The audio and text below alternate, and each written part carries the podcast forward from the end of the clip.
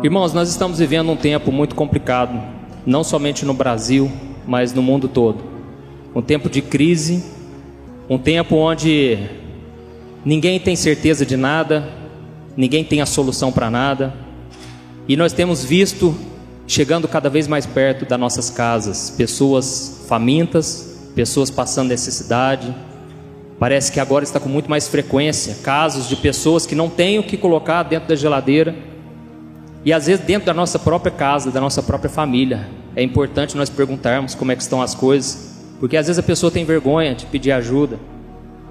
E nós devemos ficar atentos, porque é nessa hora que Deus quer operar milagres. Amém? Eu sei que é um tempo de desesperança, mas ao mesmo tempo, se nós olharmos com os olhos da fé, é um tempo de colheita, porque é na fraqueza do homem que o poder de Deus se aperfeiçoa é onde as pessoas estão mais necessitadas, que elas reconhecem que elas estão doentes e Jesus vem se tornar o médico dos médicos. Ele veio para os doentes. E nós vamos ver hoje um grande milagre que Deus fez numa época em que estava numa crise tremenda, terrível, muito maior do que nós estamos vivendo hoje, mas nós não sabemos como vai ser o dia de amanhã. E tomara que não chegue a esse ponto que nós vamos ver aqui. Mas se continuar assim, infelizmente, muitos vão pagar o preço, vão sofrer absurdamente. E nós precisamos estar firmados com Deus. A Bíblia diz que a única coisa que nos dá vitória neste mundo é a fé no Filho de Deus. E aqueles que não crerem no milagre, eles vão cair pelo caminho, eles não vão suportar as provações. Mas afinal, o que é um milagre? Milagre é uma intervenção divina mudando o curso natural das coisas. Não é algo que poderia ser feito pelo homem, não, é algo que só poderia ser feito por Deus. E é por isso que é tão difícil acreditar em milagre quando nós somos racionais. Eu sofro muito com isso, talvez você também passe por isso. Às vezes a gente quer adivinhar, mas como que vai ser? Como que Deus vai resolver? E a gente sofre por causa disso, porque nós olhamos de forma racional. Mas o milagre não se explica, o milagre se vive. E você precisa ter esse coração que tem uma fé como de criança, porque Deus é assim. Ele age de uma maneira sobrenatural quando não existe mais saída, solução. E é aí que entra o poder de Deus. E hoje eu vou falar então desse milagre que aconteceu na cidade de Samaria, uma cidade de Israel, e você vai ficar impressionado de ver o agir e o poder de Deus. Abra comigo lá em 2 Reis, capítulo 6, o versículo 24 e o 25. Diz assim: Algum tempo depois, Ben Haddad, rei da Síria, mobilizou todo o seu exército e cercou Samaria. O cerco durou tanto e causou tamanha fome que uma cabeça de jumento chegou a valer 80 peças de prata e uma caneca de esterco de pomba, cinco peças de prata. Irmãos, aqui nós vemos essa crise que eu falei para vocês. Tudo porque o rei da Síria, Ben Haddad, ele cercou a cidade de Samaria. E ele fechou todas as entradas, todas as saídas, e não tinha mais como transportar alimentos. Não tinha como vender para fora, não tinha como trazer alimentos de fora. É como se fosse um lockdown. Mas daqueles que não tinha mais o que fazer, porque a comida foi acabando. E aqui no versículo 25 a gente vê que a inflação subiu de tal maneira que toda a cidade foi à falência. Irmãos, esse rei da Síria, ele estava com muita raiva de Israel, porque pouco antes, pouco tempo antes, ele tentava atingir a nação de Israel e ele não conseguia. Porque naquela nação havia um homem chamado profeta Eliseu. E o profeta Eliseu, ele era tão usado por Deus que quando o rei da Síria ele fazia o seu planejamento na, na mente dele, lá no quarto dele, não falava para ninguém. Deus já revelava para o profeta Eliseu tudo que estava na mente dele. E aí, quando ele contava para os seus conselheiros, o rei Eliseu já sabia o, quais eram os seus planos. E o, rei, e o rei Eliseu, então, perdão, o profeta Eliseu, ele falou para o rei de Israel: Olha, o rei da Síria está querendo vir por aqui. E aí o povo de Israel se preparava, ou fugia, ou enfrentava, Resumindo, o rei da Síria nunca conseguia ter vitória. Então ele estava muito endemoniado, ele estava com muita raiva daquele povo. E ele então decidiu cercar toda a cidade de Samaria. E foi então que a cidade virou um caos. E nós vamos ver a continuação aqui, o versículo 26 ao versículo 29. Olha o ponto que chegou essa crise. Um dia, quando o rei de Israel inspecionava os muros da cidade, uma mulher gritou para ele: Socorro, majestade. O rei respondeu: Se o senhor não a socorrer, como poderei ajudá-la? Acaso há trigo na eira ou vinho no tanque de prensar uvas? Contudo, ele perguntou: Qual é o problema? Ela respondeu: Esta mulher me disse: Vamos comer o seu filho hoje, e amanhã comeremos o meu. Então cozinhamos o meu filho e o comemos. No dia seguinte eu disse a ela que era a vez de comermos o seu filho, mas ela o havia escondido. Que ponto, irmãos, aquilo chegou, né? O fato de ter havido um lockdown tão tremendo, tão, tão forte por tanto tempo, chegou àquele nível, né? De fome, de calamidade. Então, irmãos, sabe o que aconteceu naquele momento? Sabe o que aquele rei de Israel fez? Ele colocou a culpa naquele que deveria ser o seu braço direito, o profeta Eliseu. Ele pôs a culpa no profeta Eliseu. Olha o versículo 31.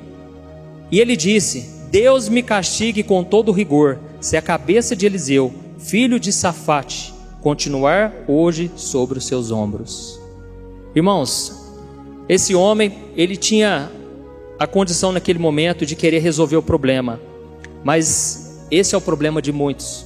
Durante a crise, em vez de procurar a solução, em vez de olhar para a sua situação, não, começa a colocar a culpa do seu fracasso, às vezes, nas pessoas. A culpa no pastor. Ah, eu saí da igreja por causa do irmãozinho lá da igreja, por causa do pastor. Ah, esse país está do jeito que está por causa do presidente, por causa do governo. Irmãos, eu não defendo pastor, eu não defendo presidente nenhum por causa disso, porque é tudo homem, é, é falho, na hora que chega lá, acaba se corrompendo.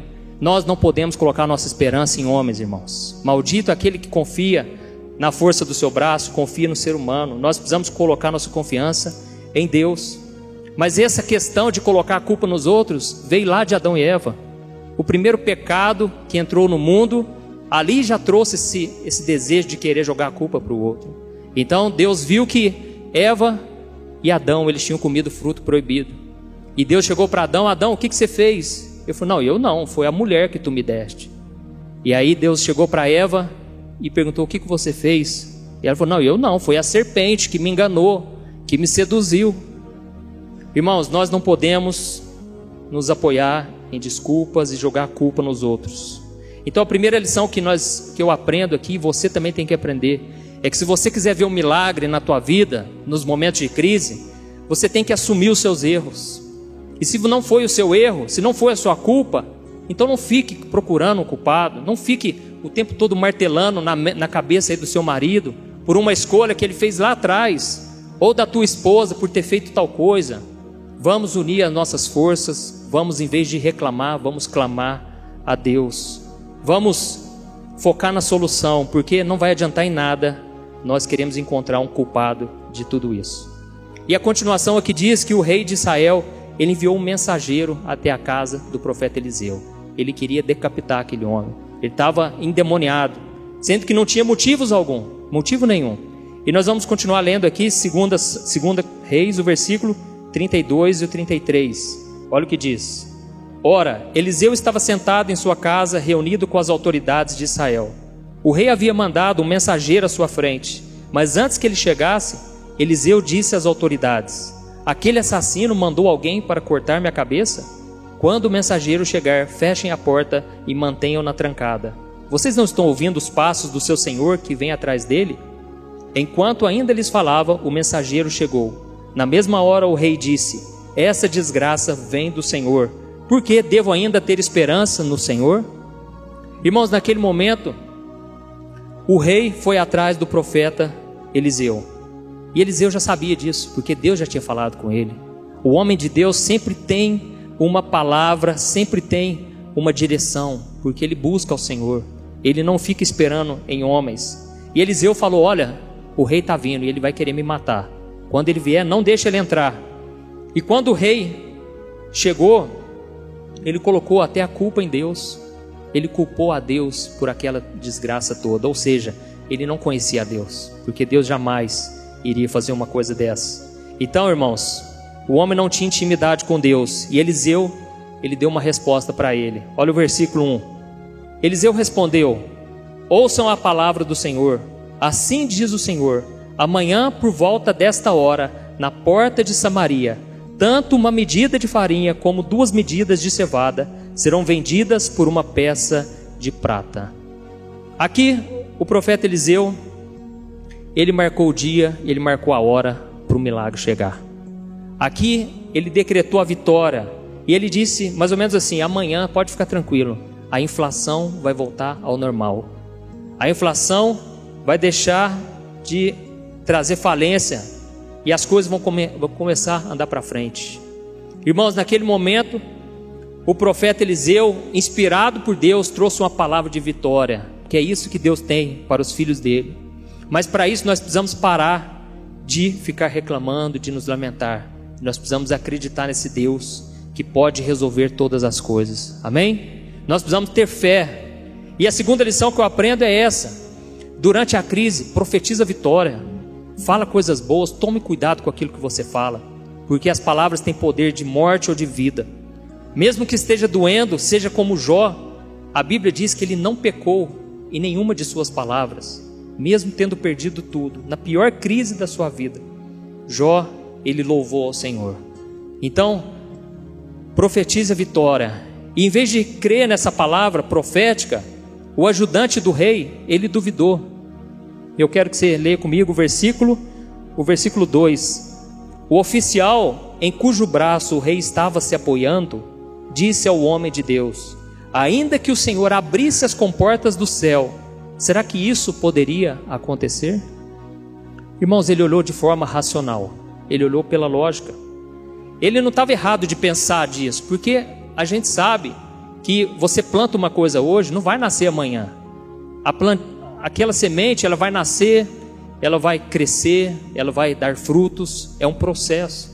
Não vai acontecer da noite para o dia. Mas o que o profeta Eliseu disse é que amanhã a inflação ia voltar totalmente ao normal. Ele não disse como iria acontecer. Ele não disse assim: olha, gente, amanhã as as árvores vão crescer da noite para o dia, as frutas, verduras vão brotar da terra. Ele não falou nada disso. Ele falou: amanhã, nessa mesma hora, o milagre vai acontecer. Então, irmãos, nós precisamos entender que a fé não se explica, o milagre não se explica. Se esse homem teve dificuldade de acreditar que Deus podia abrir as comportas dos céus para derramar chuva, imagine acreditar no milagre de voltar ao normal a inflação. É como se a gente acreditasse, né? Nossa, se Deus falou que amanhã a gasolina vai voltar a dois reais, três reais, né? Tá sete reais hoje, né? É mais ou menos isso, é loucura. Não tem como acreditar, mas se Deus desse uma palavra dessa, você pode acreditar, porque Deus é fiel. Se não os cumprir, então é porque não era de Deus. E é o que nós vemos mais hoje em dia, né? Tanta gente entregando profetada aí, aí não se cumpre, e aí inventa um monte de desculpas. Mas quando é de Deus, o milagre acontece. Glória a Deus. Então, irmãos, milagre não se explica, milagre se vive. E essa é a terceira lição que você tem que ter durante a crise. Não duvide do que Deus possa fazer. Ah, pastor, mas nunca aconteceu nada na minha vida. Meu irmão, não importa. Creia a partir de agora. Talvez não aconteceu porque você não acreditou. Ah, pastor, mas já tentei de todas as formas. Meu irmão, tento mais um pouco. Às vezes é isso, a tua perseverança que vai trazer o um milagre. A Bíblia conta lá dos amigos do daquele homem que estava na maca. Quando eles chegaram para encontrar Jesus, tinha uma multidão na frente deles. Talvez eles pensassem: ah, vamos voltar para casa, cara. Está lotado de gente. Jesus não vai poder nos, nos, nos socorrer. Mas a Bíblia diz que eles subiram ao teto, fizeram um buraco no teto e desceram ele até onde Jesus estava. Naquele momento, Jesus falou: A tua fé te curou. Você está perdoado, você está salvo, você está liberto dessa enfermidade porque a fé deles foi além das forças, além da, da racionalidade. Eles tentaram um pouco mais, eles não desistiram. Se eles tivessem desistido, com certeza não teriam recebido o milagre. Então, irmãos, nós vamos ver a partir de agora que Deus usou quatro leprosos que estavam fora da cidade. E foi assim que começou o milagre de Deus. De uma maneira que ninguém jamais imaginaria. Você pode reparar na sua própria vida, das vezes que Deus operou um milagre. Foi exatamente numa porta que você nem sabia que existia. Foi de um jeito que você nunca imaginou. Porque Deus é assim, Ele precisa confundir a nossa sabedoria humana. Ele precisa mostrar: olha, é eu que estou fazendo, não é você. Mesmo com a sua inteligência, com o seu dinheiro, sou eu quem faço o impossível acontecer. Então, irmãos, Deus usou quatro leprosos que estavam fora da cidade, ou seja, estavam ali à margem da sociedade, estavam ali abandonados, porque na época ali de Eliseu ainda estava vigorando a lei de Moisés, e os leprosos naquela época não tinham direito a nada, eles eram retirados do seu convívio social, familiar, religioso, e quem passasse perto deles tinha que gritar: imundo! Essa pessoa é imunda, fuja dela, não encoste nela. A 100 metros de distância, as pessoas tinham que fazer isso. Era uma ordem, era uma lei de Deus. Por quê? Porque naquela, naquela época não tinha-se o conhecimento, não tinha tratamento né, para Hanseníase, que é a lepra. Então, era o modo mais seguro de se fazer com essas pessoas. E, infelizmente, muitos viviam dessa maneira, mas Deus vai por um caminho que a gente não imagina. Nós vemos o exemplo na vida né, do profeta Elias, quando Deus avisou para ele, Elias, vai ter uma fome terrível. Durante três anos e meio, os céus vai estar fechado. Elias, ele entregou essa palavra para Acabe. E realmente veio essa seca, mas Deus falou para Elias: Eu vou te sustentar. E Deus fez, foi por um caminho que nem Elias imaginava. Deus enviou corvos para trazer carne nas mãos de Elias. E o corvo é aquele animal que se alimenta de carne, mas aquele milagre tinha que ficar visível para Elias, para mostrar que era Deus mesmo. E durante três anos e meio, Deus alimentou Elias daquela forma. Deus usou uma viúva pobre para alimentar ele, para socorrer ele. Poderia ter usado uma pessoa muito rica, uma pessoa muito influente, mas Deus usou uma pessoa pobre. E é aí que muitas vezes a gente não entende. Às vezes aquela pessoa que ninguém dá nada para ela, às vezes é ela que Deus vai usar na tua vida. Por isso, não trate ninguém com desprezo, respeite todo mundo. Você nunca sabe da onde vai vir o milagre. Trate todas as pessoas de forma igual. Nós vemos um exemplo na vida de Davi. Ele venceu o gigante, poderia ter usado o exército de Israel, mas usou o pequeno Davi para vencer o gigante. Usou aquele menininho segurando cinco pães, dois peixes, para alimentar uma multidão de mais de cinco mil pessoas. Então, irmãos, nós precisamos aprender isso. O milagre de Deus geralmente vem por um, uma porta que a gente não imagina, porque Deus, ele faz o impossível. E às vezes a gente fica esperando de grandes homens de Deus. Ah, no dia que aquele homem de Deus pôr a mão na minha cabeça, o milagre vai acontecer. Amém, irmãos? Deus pode fazer, Deus pode usar quem Ele quiser. Mas a gente fica esperando, né? Às vezes naquele cantor famoso, a gente fica esperando em coisas grandes. E Deus às vezes quer usar o menor da tua casa. Deus quer usar, às vezes, uma pessoa que não tem conhecimento, às vezes um analfabeto, às vezes um mendigo está passando na rua, Deus usa um mendigo para falar com você. E por isso nós precisamos aprender que Deus, ele é surpreendente, porque o que importa não é o vaso, mas é o que está dentro do vaso. É o Espírito Santo de Deus. Amém? Não importa quem seja, Deus pode usar quem e da forma que ele quiser. Então, essa é a quarta lição. Para um milagre acontecer, você tem que crer que Deus ele não é limitado. Ele usa o que for preciso, ele faz do, por um caminho que o homem não está esperando. Então vamos voltar aqui para a história, irmãos, porque enquanto a fome estava destruindo a cidade de Samaria, esses quatro leprosos tomaram uma decisão muito que já veio de Deus, né? Deus inspirou eles a tomar essa decisão. Olha comigo o versículo 3, a continuação aí. 2 Reis, capítulo 7, o versículo 3 e o versículo 4. Havia quatro leprosos junto à porta da cidade. Eles disseram uns aos outros: Por que ficar aqui esperando a morte? Se resolvermos entrar na cidade, morreremos de fome. Mas se ficarmos aqui, também morreremos. Vamos, pois, ao acampamento dos arameus para nos render. Se eles nos pouparem, viveremos. Se nos matarem, morreremos. Irmãos, não tinham saída. Eles já estavam com a vida perdida mesmo. Ninguém estava nem aí para eles, porque Durante uma crise, quem mais sofre é o pobre. E eles, então, além de ser pobres, miseráveis ainda eram leprosos e eles tomaram essa decisão. Né? Vamos lá no acampamento dos arameus, vamos ver se pelo menos eles nos recebem.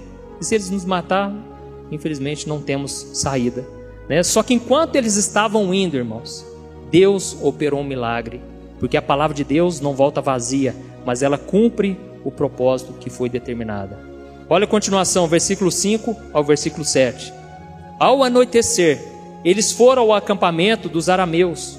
Quando chegaram às imediações do acampamento, viram que não havia ninguém ali, pois o Senhor tinha feito os arameus ouvirem o ruído de um grande exército, com cavalos e carros de guerra, de modo que disseram uns aos outros: Ouçam, o rei de Israel contratou os reis dos Hititas e dos egípcios para nos atacarem. Então, para salvar sua vida, fugiram ao anoitecer, abandonando tendas, cavalos e jumentos, deixando o acampamento como estava. Aleluia! Amém, irmãos? Esse é o nosso Deus poderoso, né? Imagine comigo o tamanho desse milagre, irmãos.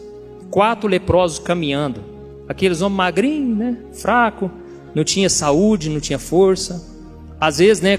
Cambaleando, mancando, porque o leproso às vezes perde partes do seu corpo. Às vezes não tinha pé, estava ali mancando. Às vezes não tinha nenhuma muleta, né? Chegando lá, tomaram um susto porque já não tinha mais nada, porque os arameus ouviram um barulho como de um exército.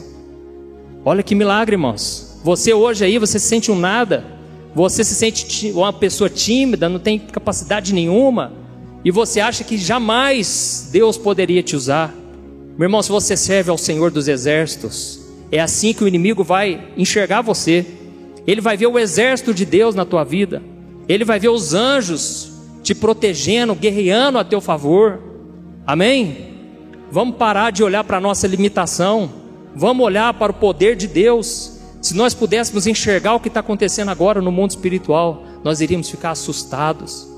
Né? Um pouco antes dessa história acontecer, o ajudante do profeta Eliseu falou: Nossa, Eliseu, eles cercaram todo aqui Israel.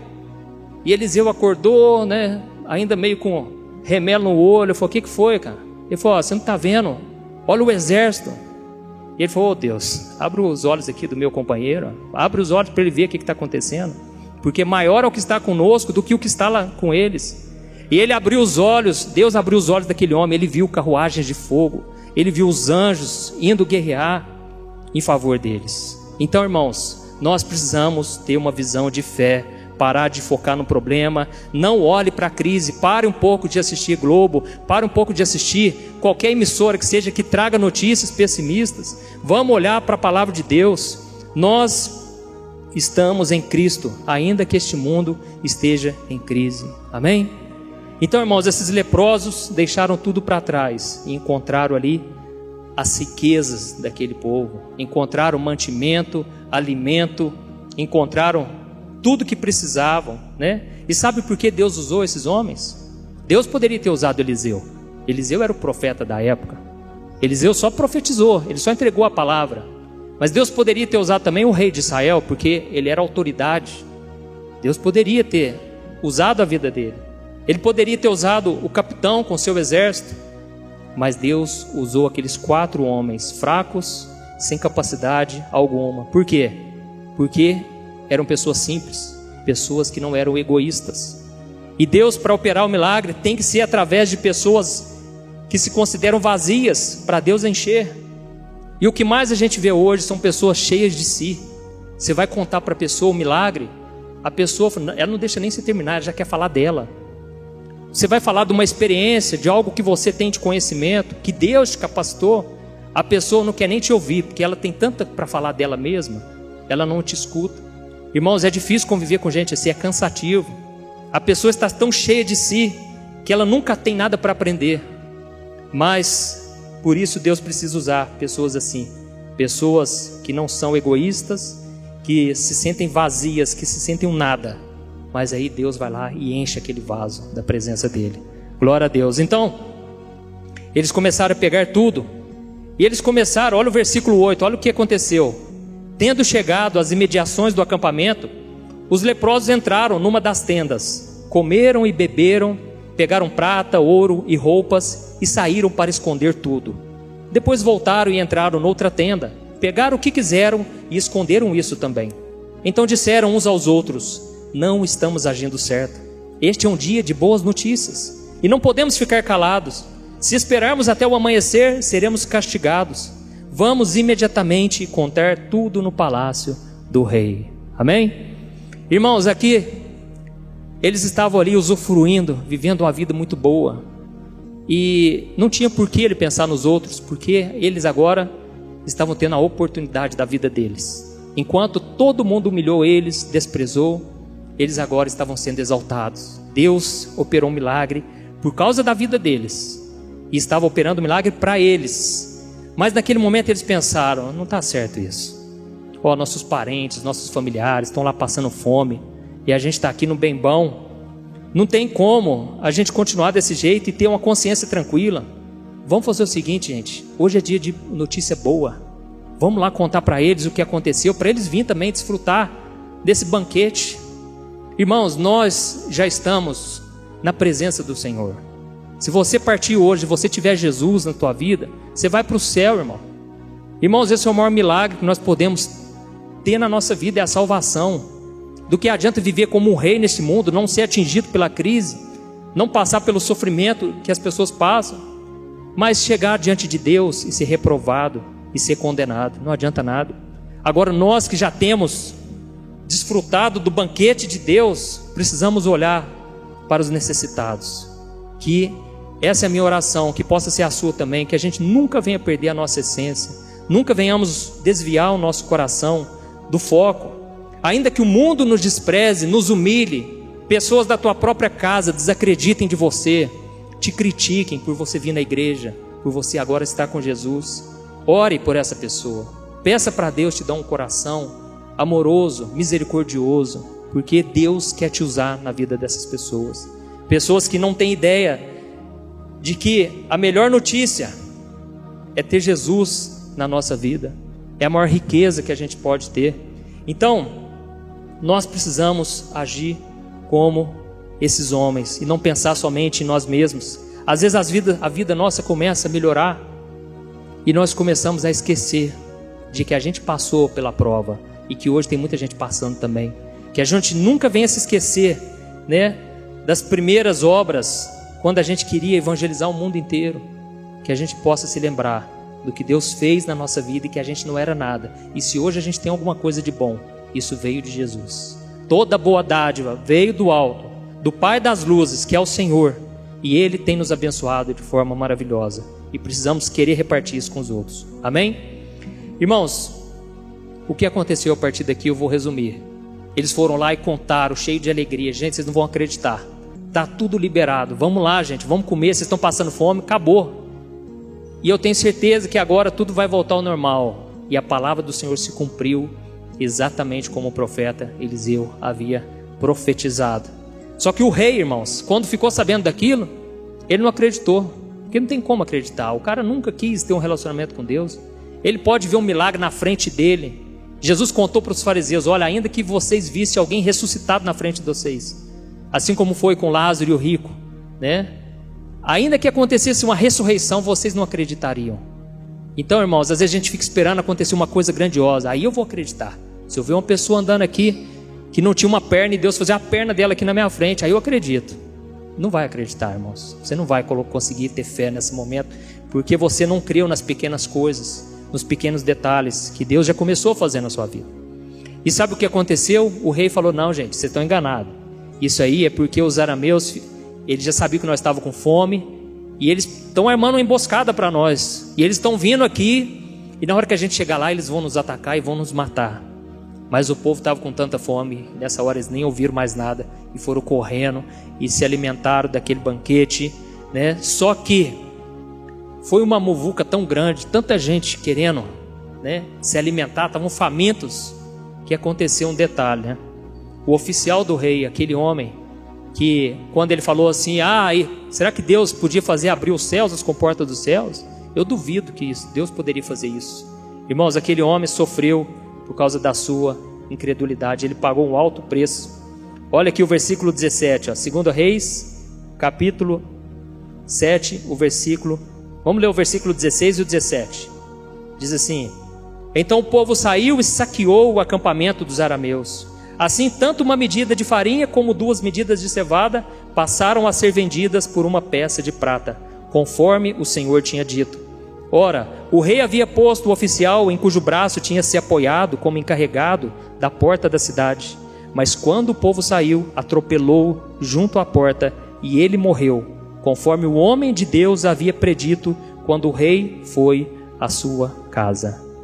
Irmãos, Eliseu ele tinha dito o seguinte: Olha, você vai ver o milagre com seus próprios olhos, mas você não comerá.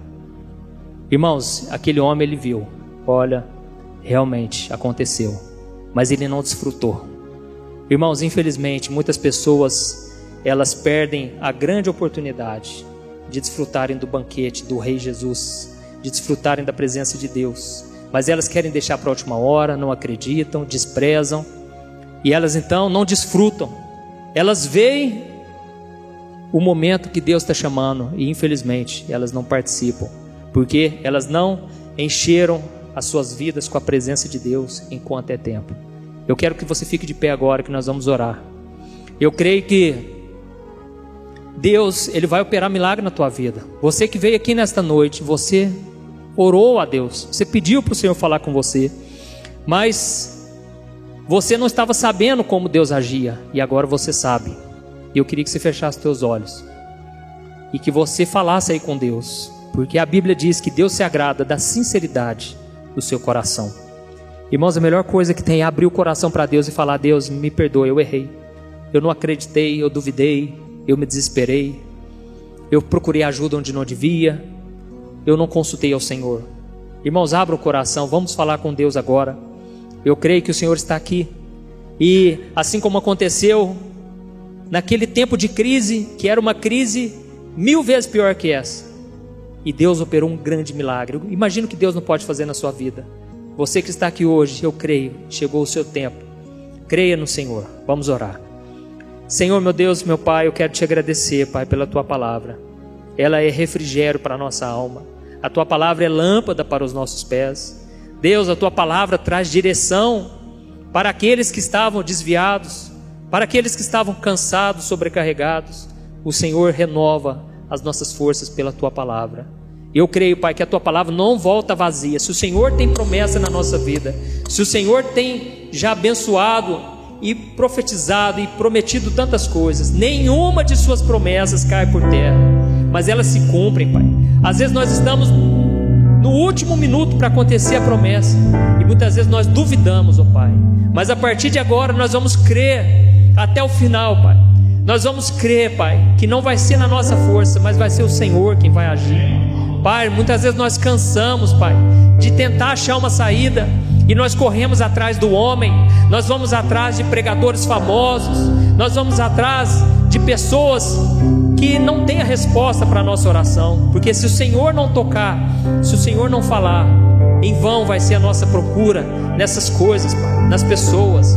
Deus, em nome de Jesus, Pai, nós colocamos a nossa fé em Ti agora e nós entregamos o nosso coração, o nosso problema. Pai, o Senhor já nos livrou de tantas coisas.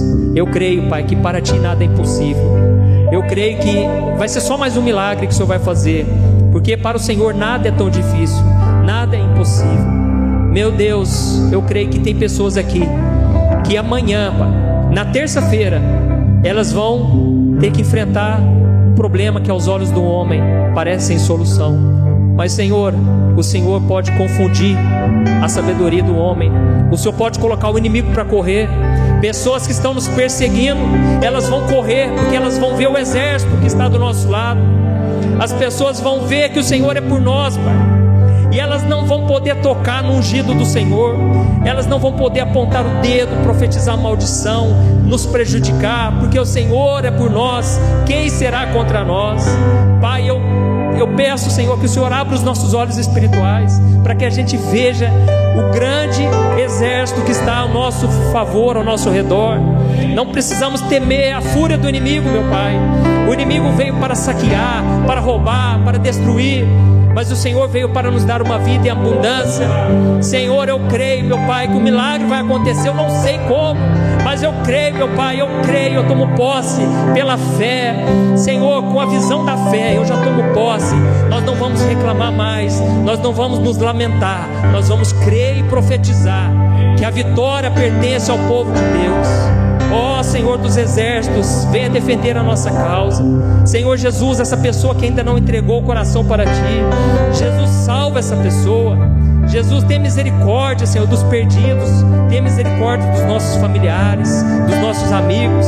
Abra os olhos espirituais deles para que eles vejam que eles estão perdidos sem Cristo, condenados sem Cristo.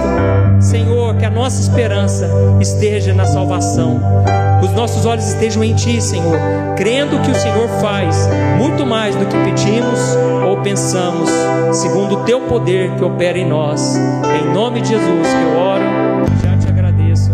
Amém. Glória a Deus.